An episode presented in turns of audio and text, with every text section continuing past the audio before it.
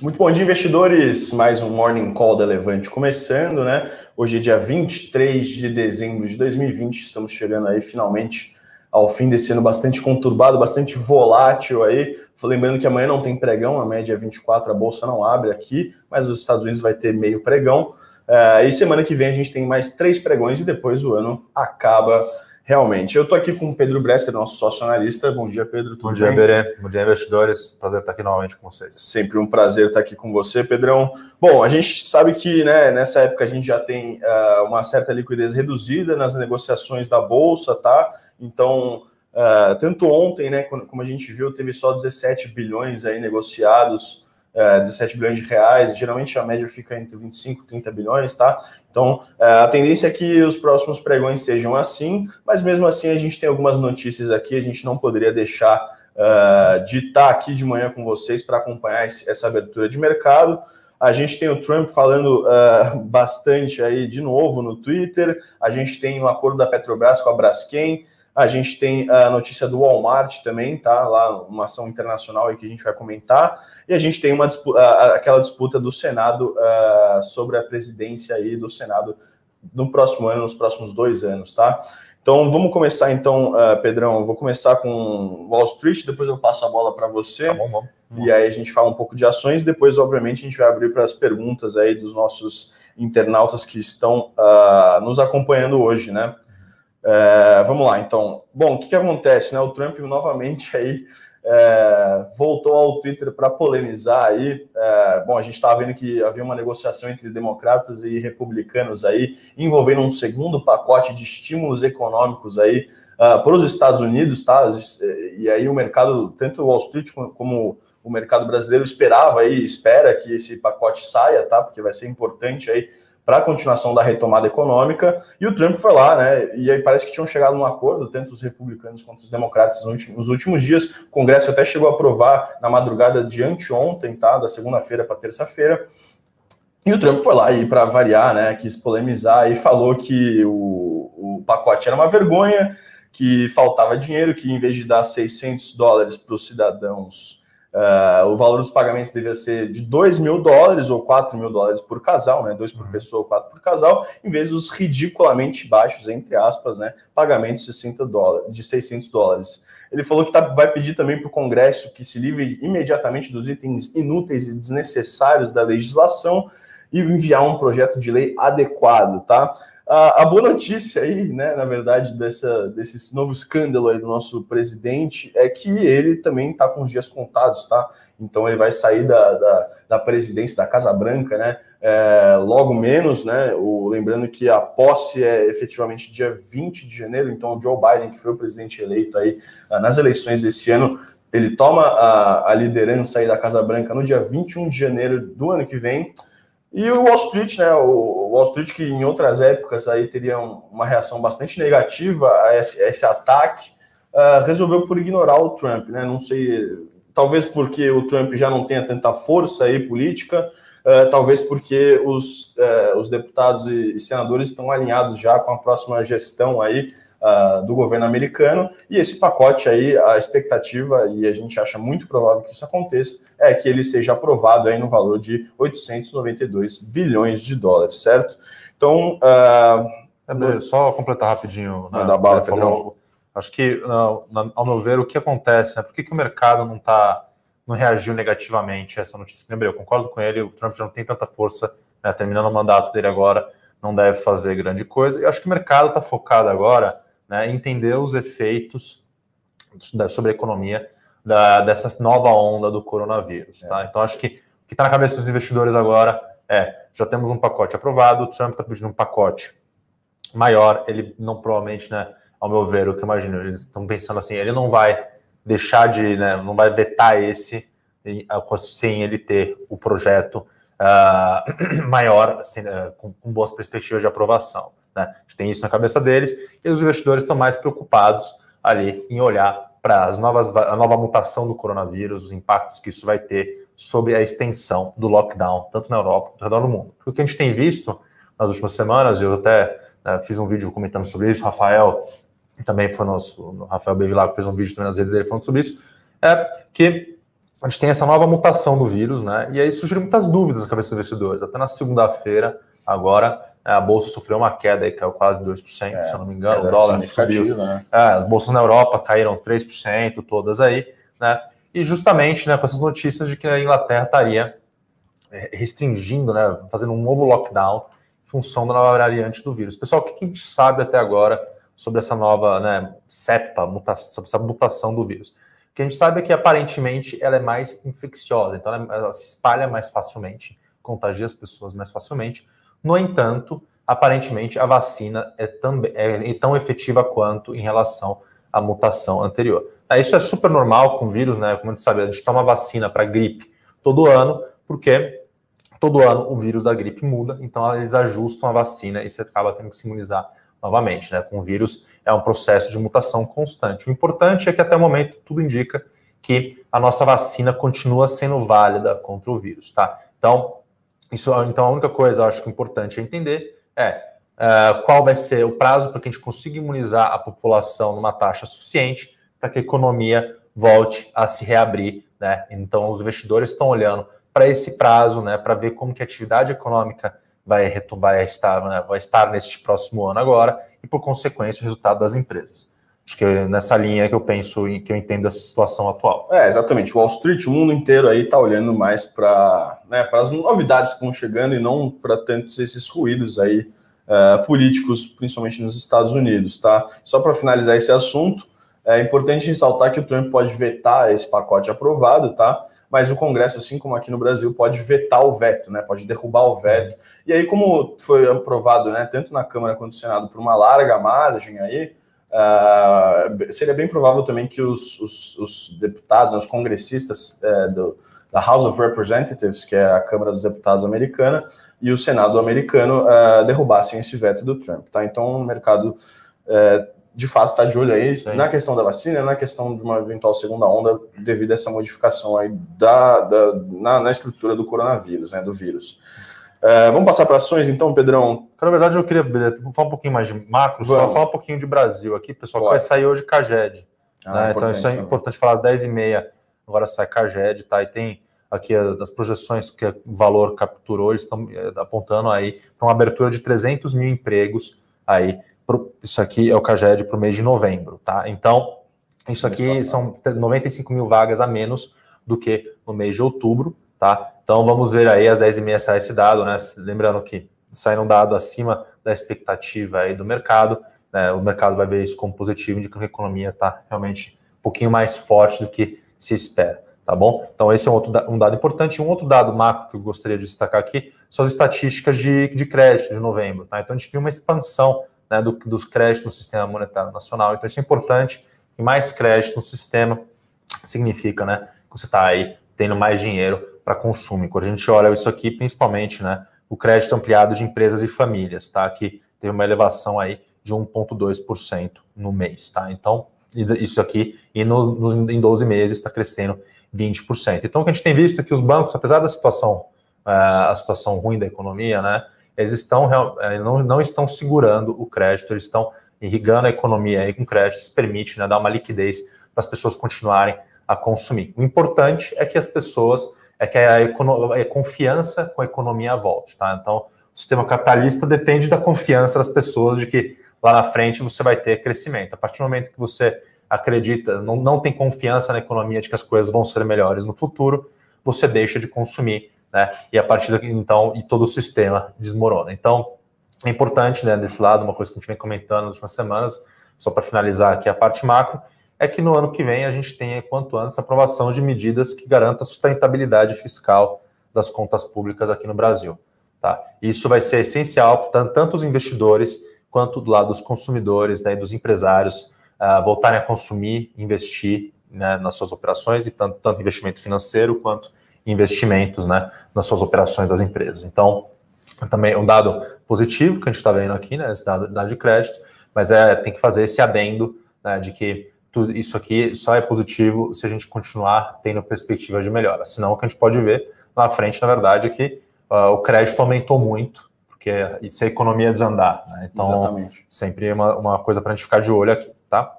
Muito bem, senhores. Se vocês tiverem alguma pergunta de macro aí, sugiro que é, coloquem aí no, no chat. Depois, ao final, né, passando por ações e política rapidamente, a gente vai responder aí as suas maiores dúvidas, certo? Mas então vamos falar de ações nesse momento, tá? Uh, de novo, né? Final de ano já não tem muita coisa acontecendo, mas tem algumas notícias importantes para o dia de hoje, tá? A primeira delas é que a Petrobras fechou novos contratos com a Braskem, tá? Para fornecimento de nafta petroquímica além de etano e propano, né? Uh, a Braskem já é fornecedora né, do, da Petrobras desses, desses insumos, tá? E o contrato foi renovado, né, em tese, porque ele ia vencer e aí tem duração de cinco anos, né? Uh, vai até dia 31 de dezembro de 2025. Isso. O valor estimado ficou em 19 bilhões de reais, uh, sendo fornecido até 2 milhões de toneladas por ano. Isso. Pela Petrobras, na verdade, ao contrário, né? Eu, é, eu, ia, eu ia, fazer esse, eu ia fazer esse adendo aqui. É, na verdade, vezes vai trocando as bolas. as duas empresas né, do setor de, químicos, então a, a Petro, né, são, essas são matérias-primas que a Petrobras fornece para a Braskem, que são essenciais para ela continue, conseguir fazer a sua, a sua produção. E a gente vê como positivo para a empresa, né, para a Braskem, porque garante para ela, né, dá previsibilidade que ela vai ter fornecimento daquela matéria-prima para continuar fazendo os seus produtos, né? E uma certa garantia de estabilidade de preços aí e volumes. Então, uma notícia positiva, tanto para a Braskem quanto para a Petro também, né?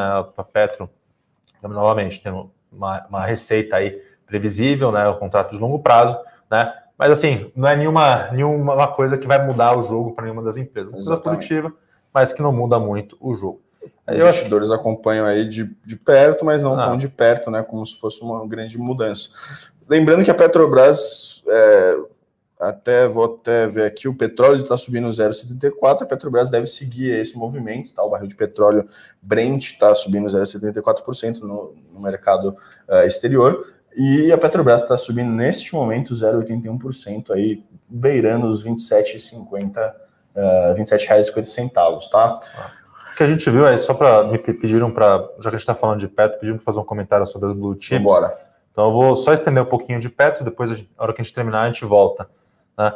Mas o que a gente viu essa semana, pessoal, sobre Petro, né, a ação sofreu uma queda na semana aí, né? Ela estava negociando na faixa dos 28, chegou a bater os 27 tá, reais por ação, agora já está um pouquinho acima de novo, né? Mas foi justamente na segunda-feira com a notícia de uma nova mutação do vírus lockdown na Europa, né? Então, se o petróleo sofreu uma queda, Petro foi na, foi na onda do petróleo, caiu junto com o petróleo aí. Tudo isso, né? Porque é, medo de, dessa nova mutação do vírus, lockdown por mais tempo, quer dizer, economia mundial é, mais devagar por mais tempo, né? Então, uma desaceleração no consumo, tá? Menos então, demanda. menos demanda de petróleo, preço do petróleo cai, tá? Então, mas também é uma coisa, a gente acredita também que o petróleo para o ano que vem, a gente acha que tem boas perspectivas, tá? Tanto para o petróleo quanto para as outras commodities. É um ano que tem muita liquidez no mundo e o mundo, aos poucos, né? Mesmo com esses soluços que a gente está vendo agora, segunda onda, a atividade econômica está retomando. Tá? Então, um ambiente bastante positivo aí para commodities no geral. É até interessante se a gente for ver a maioria das commodities, se a gente pegar aí a média dos últimos cinco anos de preço de todas as commodities, né? Quando a gente teve o advento aí da pandemia, né? Muitas delas é, tiveram aí uma queda significativa, ficando até um desvio padrão abaixo aí da média. Então, é uma queda bastante forte aí que a gente está vendo nesse final de ano aí, com a retomada gradativa das economias mundiais e com as perspectivas melhores também, obviamente, é que as commodities aí vão voltando aos seus preços mais normais, entre aspas, é que a gente pode falar assim, né? Economia normal, commodities num preço mais normalizado também. Ah. Uh, Pedro, quer falar de Walmart ah, aqui para finalizar? A, a, outra a última notícia, acho que de empresa aqui, né, notícia internacional, como a gente falou, o noticiário hoje está fraco, né? Mas tem uma notícia interessante, que é que o Departamento de Justiça dos Estados Unidos né, entrou com um processo contra o Walmart na terça-feira, passada terça-feira, dia 22, ontem, né? Dizendo que a, o Walmart estaria atuando de maneira inadequada em relação às receitas, à prescrição de receita médica nas suas farmácias, né? Então, o que acontece é que né, nos Estados Unidos eles têm um problema grande com opioides, tá? Então, só no ano passado, em 2019, 50 mil americanos morreram de overdose de opioides, né? E o que o Departamento de Justiça americano né, tá, tá, tá, tá indo contra o, o Walmart, ele está dizendo que o Walmart ele está, de certa maneira, né, facilitando né, que pessoas com qualquer tipo de receita cheguem lá e tenham acesso a remédios opioides. Né? A contrapartida do Walmart está dizendo que ele não tem como né, fiscalizar se as prescrições médicas são uh, verdadeiras ou falsas, né, dentro das possibilidades dele. É claro, ele tem uh, o processo ali para verificar né, a veracidade de uma prescrição, mas ele não tem como uh, fazer a checagem né, para saber se o médico está dando de boa fé para uma pessoa aquele, aquele atestado. Então ele está dizendo que essa responsabilidade, na verdade, não é dele, que isso daí é uma questão de uh, do governo americano aumentar a sua vigilância, né, aumentar a fiscalização, fiscalização sobre os médicos e sobre a maneira como são dadas as prescrições, né? Então, uma notícia que não tem muito impacto para nós investidores brasileiros aqui, uh, aqui, né? Mas para quem tem ações internacionais na sua carteira, tá? Uma notícia para ficar atento aí, né? É, o Walmart chegou a recuar 1,2% ontem, tá? Nessa terça-feira. Não sei se hoje vai continuar com esse movimento. Vai depender muito também do termômetro aí dos mercados, tá? É, vamos finalizar aqui com política, então a gente já pode depois abrir de repente para as perguntas. Tem bastante pergunta chegando aqui. Ótimo. Vou dar um breve comentário aí. É, né, como a gente já comentou em alguns morning calls, uh, e eu isso, que é a nossa newsletter diária, que você pode receber aí uh, logo antes da abertura do mercado, tá? Para ficar inteirado nas melhores notícias aí, os melhores comentários sobre o que vai acontecer no dia. Uh, mas a gente vem comentando que o, o, cenário político aí do Brasil atualmente está bastante voltado aí, fora a questão fiscal, fora a questão do orçamento para o ano que vem, que vai de fato ficar só para discussão em 2021. a grande, a grande, o grande acontecimento aí do, daqui para frente, né? Final de dezembro, que já está praticamente acabado, mas janeiro, e aí até o dia 1 de fevereiro é as eleições legislativas, tá? Eleição para a presidência da Câmara, eleição para a presidência do Senado. E a gente teve uma novidade aí de ontem para hoje, que foi uh, meio que um abandono aí do, do, do governo para o nome do Rodrigo Pacheco, né? O nome o Rodrigo Pacheco, senador pelo DEM de Minas Gerais, era um nome, é, um dos nomes preferidos aí do Alcolumbre, que não vai poder se reconduzir ao cargo, e é, por uma questão aí mais política, porque o Rodrigo Pacheco já foi deputado e foi presidente da CCJ, né, que é a Câmara de Constituição, Constituição e Justiça na, na, na, na Câmara também, né, é, ele, ele, ele, acabou meio que deixando, contrariando o partido e deixando o processo do Temer seguir, lá na época, em 2017, isso, tá? As acusações contra o Temer. Isso ficou um pouco uh, mal visto, porque o, o, o, nome que seria apoiado pelo governo deveria ter 100% do apoio do governo. E aí o Flávio Bolsonaro, aí, que é um dos, um dos né, filho do presidente, mas também um dos uh, senadores influentes aí na casa, uh, já sinalizou que não vai apoiar o nome de Rodrigo Pacheco, o nome provavelmente vai ficar desidratado aí. Então, basicamente, a gente tem uma disputa bastante aberta por enquanto, tá? É, diferente da Câmara, que vai se afunilando entre o Arthur Lira e o candidato do Maia, que provavelmente vai ser o Bahia Rossi, tá? A gente espera que saia nos próximos dias é, essa definição. No, no, Senado, a gente tem uma, uma disputa francamente bastante aberta ainda, tá?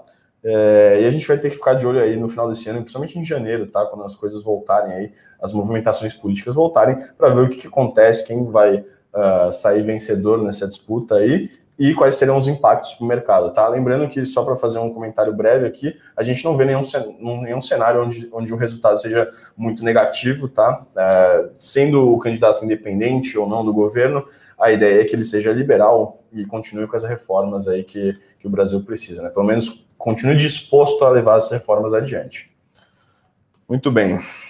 Vamos embora, vamos, vamos para umas perguntas aqui, vamos, pessoal? Pode mandar lá. bala aí se você tiver vamos aqui. Já. Eu, já, eu já fui me adiantando aqui enquanto o Berê fazia o comentário de política. Boa. Né? É, vamos começar aqui respondendo a pergunta da Andrea. Né? Eu vi tem as perguntas sobre o Santos Brasil, vamos responder em seguida também, tá? Mas qual seria o melhor setor para investir em 2021?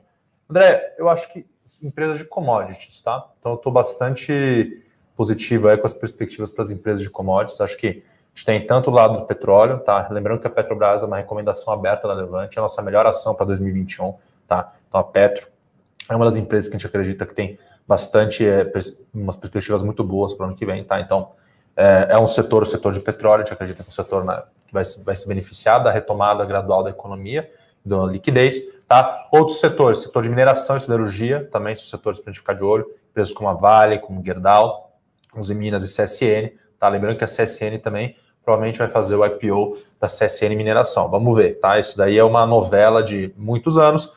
Nunca, eu nunca investiria na CSN tendo em cabeça isso, porque você nunca sabe o que o controlador 60 está pensando, o senhor Benjamin Steinbrück. É, não dá para não dá para pensar, não dá para querer entender a cabeça daquele homem, né? Então, mas é, é uma opcionalidade, né? Acho que uh, tem, tem boas perspectivas. Então, todas essas empresas de commodities, acho que no ano que vem, elas vão se beneficiar, se beneficiar bastante, né? Do ambiente de, uh, como eu falei aqui, tem juros baixos no mundo, muito dinheiro sendo injetado nas economias, tá? Tanto por meio Uh, né, a gente está falando aqui principalmente né, por meio de pacotes de, de incentivo, né, de para estimular, de estímulos econômicos. Né? Acho que talvez uma das principais uh, fontes. E, eu, e tem muito com esse, esse dinheiro precisa ir para algum lugar. Né? A gente tem visto ele cada vez mais vindo para ativo de risco. Como em novembro, a gente teve aí a migração, né, o investidor estrangeiro trazendo 33 bilhões de reais para a Bolsa Brasileira. Né? Então, é um movimento também que beneficia né, as empresas aí de, de, de, ligadas ao setor de commodities. Tá? E aí, o principal motor por trás disso, pessoal, é importante olhar para a China. Né? A gente vê aí estimativas do Fundo Monetário Internacional apontando para 8% de crescimento do PIB chinês. Tá? Então, que é assim, uma coisa. Então, o resto do mundo crescendo 5% em média. O Brasil, vamos ver quanto vai crescer no que vem. Se crescer o que o Focus espera, vai ser muito, é. na minha humilde opinião. Mas é, o fato é que a China, o gigante asiático, continua crescendo forte. Demanda de minério de ferro, né, tem acompanhado de aço lá na indústria chinesa está bastante forte. Né, consumo de papel também. Né, então, um ambiente bastante benéfico aí né, para as commodities como geral. Então, eu ficaria de olho em empresas de commodities para o ano que vem. Acho um setor aí bastante positivo. Tá? Uh, continuando aqui, só falando, só falando aqui rapidinho para terminar, a gente tinha começado né, a falar sobre as blue chips, né? Então, como eu falei aqui, né? Primeiro eu comentei de Petro, já comentei, falei né, que tem a nossa melhoração para 2021, uma empresa né, que a gente gosta bastante para o ano que vem. A Vale, outra empresa, acredito que o preço do minério de ferro tem boas perspectivas, ele tem subido muito. A gente tem a questão né, da, vamos dizer assim, lado de governança, de sustentabilidade. A gente teve agora um deslizamento que acabou matando um funcionário na semana passada, se não me engano, sexta-feira passada, né? E isso, claro, gera uma, vamos dizer assim, né, gera uma ressaca com as ações da Vale. No entanto, é algo como a gente vê, né? A gente acha que é algo, apesar de muito triste, né? É sempre um risco, é um risco que tá, faz parte da operação da empresa, tá, pessoal? A gente vê a Vale, ela tomou uma série de medidas, realmente ela está muito focada, né, desde Brumadinho, aí, desde Mariana já a empresa já vinha, mas acho que com mais força agora realmente desde Brumadinho, né? Porque o que ela viu foi que muitos fundos grandes internacionais saíram da sua base de investidores naquele momento em Brumadinho, né? E a empresa ela está tentando retomar a confiança desses investidores, né? Então a empresa vem tomando medidas concretas para isso, né? E a gente vê com o preço de minério de ferro atual e as perspectivas de produção da empresa que não foram alteradas, né? Por causa desse incidente, a gente vê ainda para o ano que vem a Vale com potencial de geração de caixa muito grande, muito relevante empresa podendo pagar dividendos é, bastante elevados para os seus acionistas, né? Então, é a empresa que a gente acha que está né, tá negociando com desconto em relação aos seus pares internacionais, é uma empresa que a gente gosta bastante, tá? Acho que dos, dos grandes bancos aí, você quer fazer um comentário sobre vários? Das, das blue chips, acho que é isso, né? Mas eu, eu, talvez os bancos sejam um setor. É, eu ia falar, falar um pouquinho de bancos, só que também. Acho que a gente viu, né? Os bancos sofreram muito ao longo do ano. É. Tá? A gente viu as Teve no final do ano que aconteceu, né, pessoal? A gente teve, acho que para falar um pouquinho das blue chips, vale contextualizar, né, que foi um ano difícil para elas até novembro, tá? É. Então, até novembro, você teve muito fluxo indo para ações de crescimento, tá? Então, indo para as empresas ligadas a e-commerce, né, a, a, nova, a nova economia, a economia digital, né? Então, a gente vê empresas como Magazine Luiza, é, Mercado Livre, B2W, né? Vivara, todas essas empresas, Via Varejo, desculpa, falei errado, Via Varejo, não, fico pensando o no ticker, eu, eu fico, é, pensando, fico pensando no ticker, eu falo errado, Via Varejo, né? Então, todas essas empresas, elas se beneficiaram muito no momento de pandemia, né, com as pessoas consumindo mais online, o aumento aí do e-commerce, né?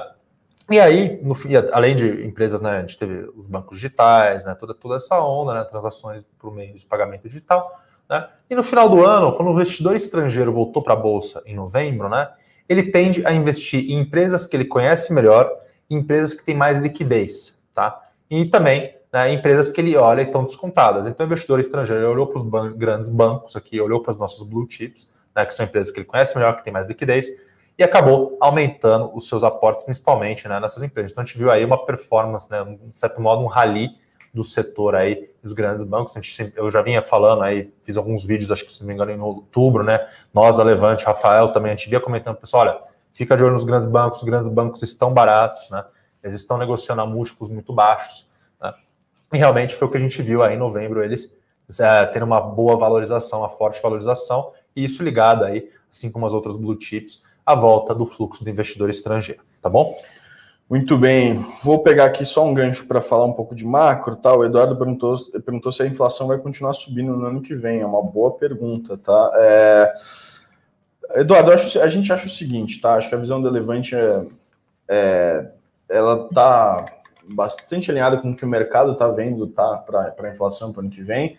É, se a gente for pegar o relatório Focus, né, que é o que reúne as, a, né, as projeções e dá a mediana aí das projeções de mercado, a inflação desse ano vai ficar até acima da meta, tá? Do centro da meta, uh, projetado pelo Banco Central, que é de 4% ao ano. A gente está esperando a inflação aí de 4, entre 4,20% e 4,30%, tá? Mas isso, isso é porque né, você teve tanto aumento do preço das commodities, você teve também a influência do dólar numa cesta de produtos relevante aí, e a gente viu que também após um, uma, uma paralisação forte aí e períodos deflacionários, tá?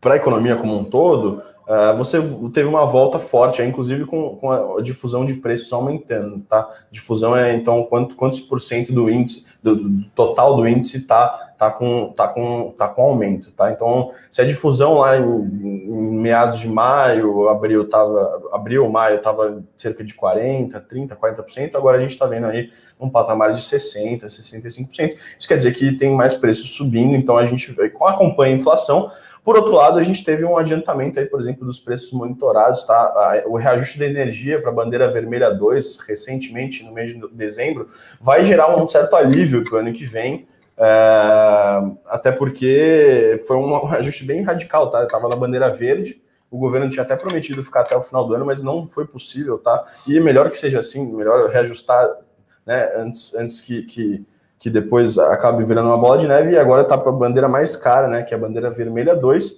ah, em resumo, acho que a inflação no ano que vem ela vai subir sim, vai continuar nessa trajetória aí de, de alta, mas uh, a expectativa é que o segundo semestre ela seja controlada, porque o, o, o Banco Central deve aí subir os juros, tá? Então, uh, com a subida dos juros, a gente sabe que a inflação ela, ela dá uma arrefecida, uh, e, e, e, eu acho que não tem, não tem aquele risco inflacionário, pelo menos que a gente teve nos últimos anos. Nos últimos anos, eu estou falando de 2015, 2016, em algumas épocas passadas, acho que a inflação está em controle, está sob controle, apesar de que ela está numa trajetória de alta desde que a gente teve aí uh, essa paralisação maior da, da economia.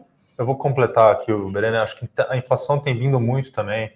Uh, a gente tem um, um efeito do câmbio que é relevante para a inflação, tá? Então a gente está no câmbio aí de menos de, nos últimos anos, de, de 3,30, ficou rodando muito tempo. É, o começo desse ano estava 4. Estava 4 reais, 4 né, reais. por dólar. Então, a gente está agora no patamar acima de 5. Então, e novamente o câmbio voltou né, a dar uma retrocedida. Né? Então, a gente tá, chegou a bater 5,50, agora já voltamos aí né, para os 5,10, 5,20, estamos rodando aí né, entre 5 e 5,50. Então, a pressão do câmbio, pessoal, ela passa uma vez na inflação. Tá? Você tem um, você, o câmbio mais alto, então, muitas pessoas já, já devem ter visto que queriam comprar um celular novo, o que seja, né? E viram que o preço, o preço do celular em reais foi para a lua, né? Isso daí é o efeito do câmbio na inflação. Né? O lojista compra da China, o preço dele é em dólares ali, né? Então, a partir do momento que o câmbio dessa explodida, ele tem que repassar esse preço. Então, mas isso acontece uma vez e passa no índice uma vez. Então, para o ano que vem, esse efeito do câmbio, ele já não vai ter, né, e com o câmbio até né, dando uma, uma, o real apreciando um pouquinho, né, a gente já pode até ter um pouquinho de, vamos dizer assim, da pressão contrária, da força contrária na outra ponta da inflação. É claro, você precisa ter uma visibilidade de que é sustentável, né, esse câmbio um pouco mais baixo para os preços serem ajustados novamente. Mas né, é uma coisa, então, um efeito que para o ano que vem a gente não tem, que foi importante nesse ano, né, aqui nos preços inflacionários, junto aos preços de matérias-primas, também ligados uhum. às commodities, né, ao redor do mundo, tá? Então, tudo isso e o consumo também, né? Com o auxílio emergencial, ter uma sustentada no consumo também acho que é importante.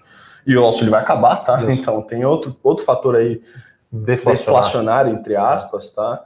É, eu acho que sim, a gente pode, pode falar que o juros vai subir, essa inflação vai estar controlada no ano que vem. Agora, talvez a divergência seja para quanto que vai a Selic, né? Sim. Talvez não seja tão. O mercado estima aí o DI de janeiro de 22, portanto, né, levando em conta todas as reuniões uh, do Copom do ano que vem, o DI de janeiro de 22 está estimado em 3%. Então, talvez talvez seja um pouco demais. Vamos ver como é que as coisas começam, tá? O cenário ainda é muito incerto, tá? É. Até pela questão da pandemia lá fora, enfim, várias coisas acontecendo ainda.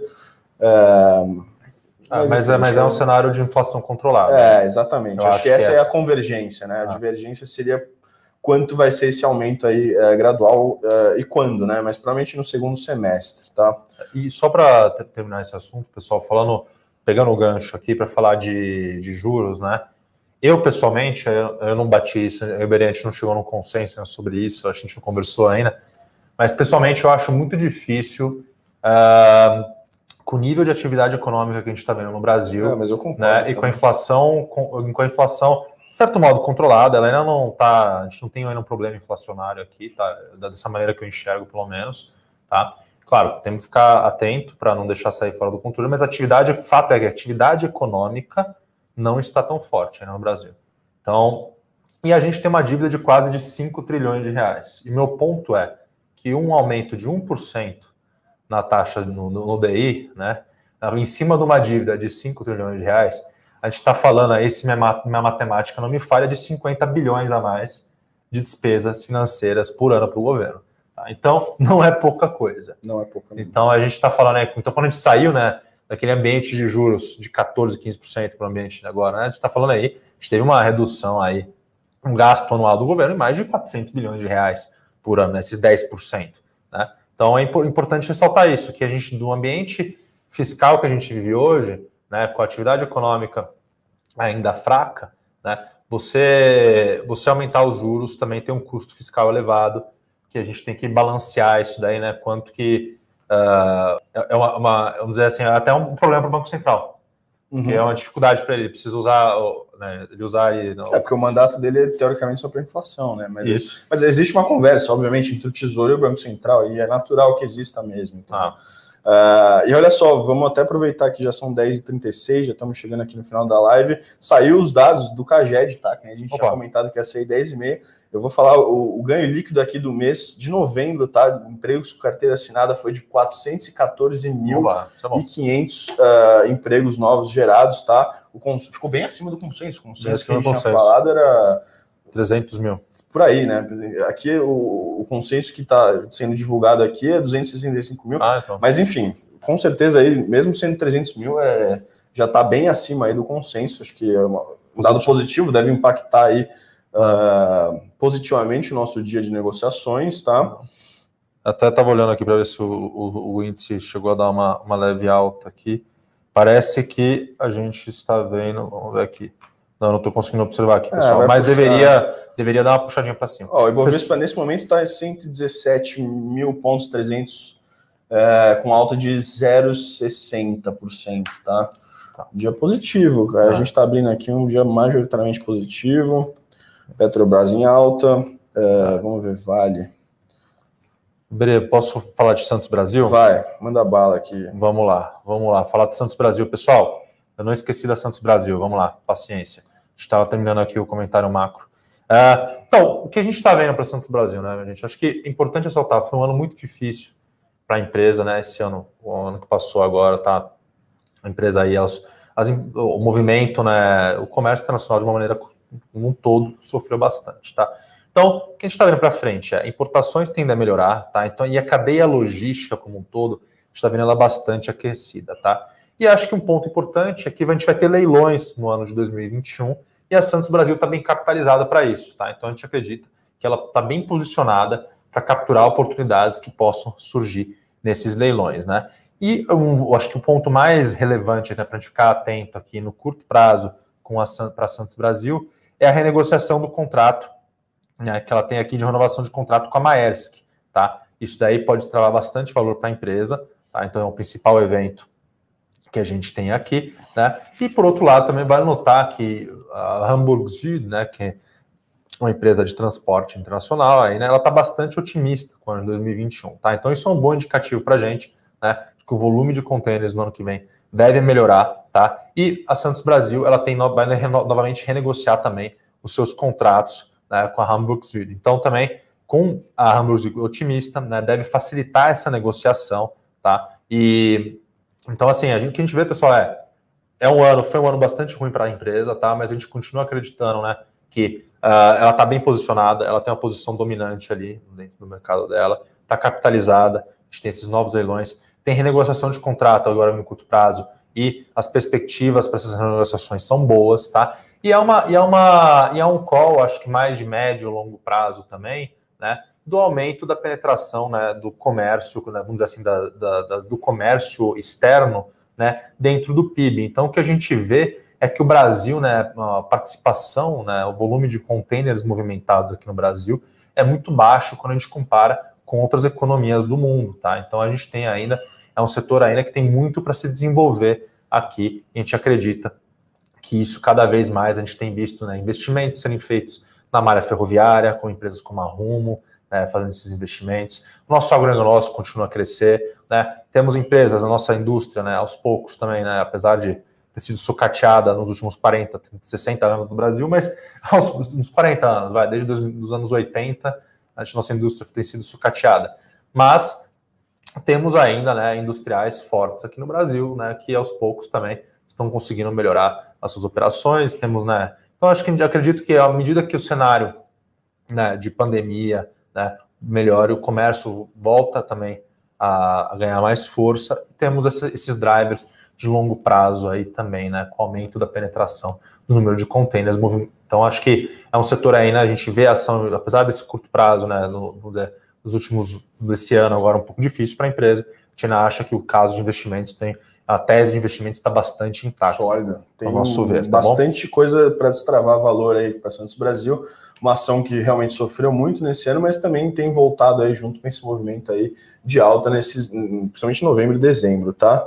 É, bom, 40 minutos já de, de, abertura de mercado, já a gente pode já começar a pensar em encerrar já, senão a gente vai ficar aqui o dia inteiro com vocês, que seria um prazer, mas também temos relatórios a produzir, certo? E falando em relatório, vou até aproveitar é, falar do Natal Levante, tá? Já que amanhã a gente já não tem negociação e é véspera de Natal, a gente já está em clima natalino por aqui. Uh, a gente fez um presente duplo para vocês, tá? Uh, a gente tem descontos de até 30%, tá? Ou 30% em todas as séries da Levante. E você ainda pode ter um, se você comprar, né? Você pode pegar um cupom de 50% para você pegar uma segunda série ou até para presentear aquele seu amigo, aquele amigo que você não sabe que dá de amigo secreto.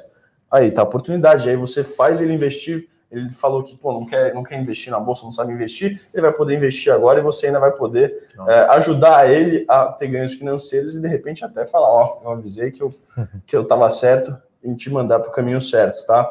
E aí depois você pode até, enfim, pedir para ele pagar um almoço com os ganhos que ele teve com a gente assinando os relatórios da Levante, certo? A gente está deixando o link aqui uh, na descrição, tá? E eu vou até pedir para o Pedrão falar um pouco do, do produto que ele assina, porque o Paulo Augusto aqui falou que é assinante da sua carteira, Pedrão, Oba. e está muito satisfeito, é, deixando um agradecimento dos ótimos relatórios que ele, Ô, que Paulo, ele tem lido. Tá? Eu, não tinha, eu não, tinha, não, não tinha achado o comentário dele aqui. Muito obrigado, Paulo. É um, é prazer. Acho que a gente está buscando sempre entregar um relatório cada vez com mais qualidade, com conteúdo mais profundidade para vocês. Pessoal, então, para quem não conhece o Growth Stocks, né, a gente está investindo ali em ações de crescimento. Tá? A gente é uma, uma, uma, série, a gente tem duas carteiras, a top 5, top 3, tá? Uma delas, né, com ativo negociado no exterior, e em breve estaremos colocando uma empresa internacional. Então, na série Growth Stocks, a gente também vai adicionar, uma pimentada na carteira aí, né, com adicionar exposição a um setor que a gente só tem lá fora, tá? Então, a gente está bastante animado, o produto tem performado muito bem, tá, nesse ano. Agora, com o final do ano, a rotação de, de, de crescimento para valor, né? A gente viu o Ibovespa está chegando perto da nossa carteira ali, mas a gente ainda continua indo melhor, né? Então, mas ah, assim, o produto está muito bacana, eu convido todos a conhecerem, tá? Entra lá. Lembrando para vocês, vocês podem assinar por 15 dias, conhecer, se não gostou, não tem compromisso nenhum, mas eu garanto que vocês não vão se vocês não, vocês não vão, vocês não vão se arrepender, tá? E pessoal, importante aqui, ó, Uh, Alexandre perguntou se não seria melhor vender todas as ações antes de virar o ano para facilitar a declaração do IR. Não. Alexandre, não, não é verdade. Tá? É até mais complicado. Então você vai ter um vai ter mais trabalho ainda. Você vai ter o trabalho de operacionalizar. O que, né, até fazendo o gancho para outra pergunta que fizeram aqui, uma pergunta de Redditor, né, perguntando se as ações da Redditor elas liquidam. Elas falam que elas liquidam no que vem. Você teria que declarar no IR esse ano. Então o que você tem que declarar no IR esse ano, tá? Uh, são as suas posições nas ações da Redditor. Você vai colocar lá na sua parte lá os ativos que você tem tem que declarar que você tem lá posições em ações de Redditor. Importante notar que quando o lockup acaba, você não, não quer dizer que suas ações vão ser vendidas. Você pode, a partir desse momento, escolher vender.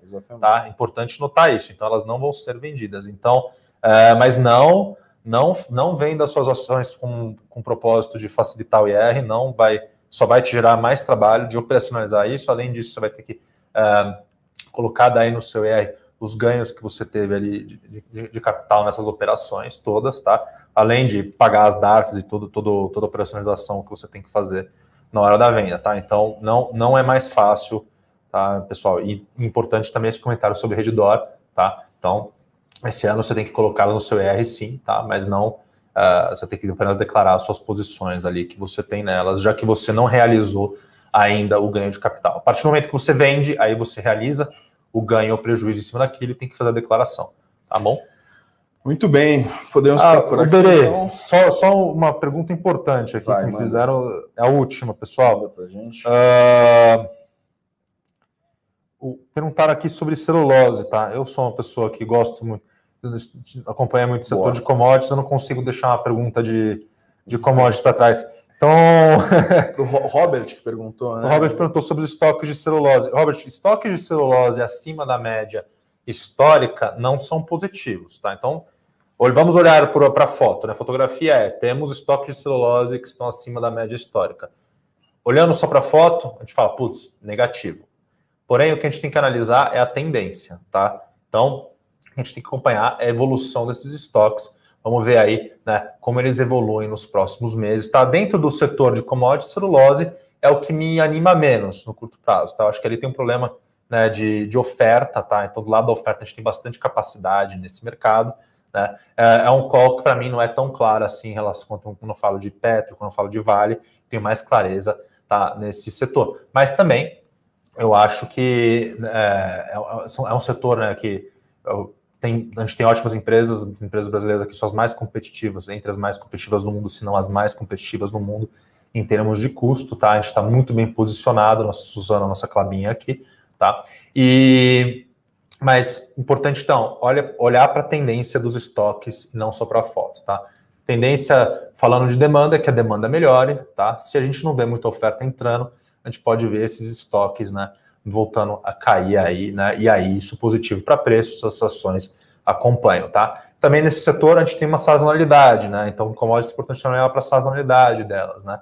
Então, celulose, vai me, me falhou a memória agora, eu não lembro como que é a sazonalidade entrando no começo do ano, mas também é outro ponto, porque sazonalmente tem épocas do ano que você tem estoque mais alto, então as empresas elas estocam para se preparar para a demanda que está vindo ali na frente. Então, às vezes, tem épocas do ano que você vê os estoques mais altos do que a média histórica, porque naquela época, então é muito importante também você olhar qual é a média histórica daquele período do ano, tá? Isso, isso é importante notar, não só não a média do ano como um todo, né? A gente tem que olhar a média pelos nos diferentes períodos do ano para poder fazer uma, uma, uma análise mais correta, tá bom? Muito bem, muito bem. Então vamos ficando por aqui. Bovespa está subindo um pouco mais de 0,50%, tá? Dia começando positivo. É... Eu vou aproveitar então, já que a gente está fechando aqui quase 50 minutos de Morning Call, para desejar aí meus uh, bom Natal para todo mundo aí, que investidores e investidoras, né, que que estão aí com a Levante, estiveram com, esse, com a Levante nesse ano de 2020, foi um ano complicado, mas que também é, mostrou que a gente tem bastante resiliência, as ações brasileiras têm bastante resiliência, e nós também, como seres humanos, né? Então, vou desejar um bom Natal, boas festas, tá? A gente volta na semana que vem com o Morning Call. Uh, na segunda, na terça e na quarta, que é os dias que tem os pregões, mas eu e o Pedro a gente não vai estar aqui, vai estar outra equipe de análise, a gente está fazendo um revezamento aí, uh, até por uma questão né, de precaução por causa da pandemia, tá? E o Pedrão vai fazer o, o fechamento de mercado hoje, né? Isso. E eu vou ficando por aqui. Pedrão, se você quiser dar o último recado aí. Isso, pessoal. Então, prazer estar com vocês novamente. Boas festas para todo mundo. Se cuidem, fiquem com saúde. E hoje à noite aguardo vocês aí no fechamento do mercado. E que 2021 seja um ano de bastante lucro e prosperidade para é, todos. É isso aí. Um grande abraço a todos. Valeu, pessoal. Até Valeu, Benê. Valeu, Pedrão. Para saber mais sobre a Levante, siga o nosso perfil no Instagram, levante.investimentos. Se inscreva no nosso canal do YouTube, Levante Investimentos. E para acompanhar as notícias do dia a dia e mais sobre a Levante, acesse nosso site levante.com.br.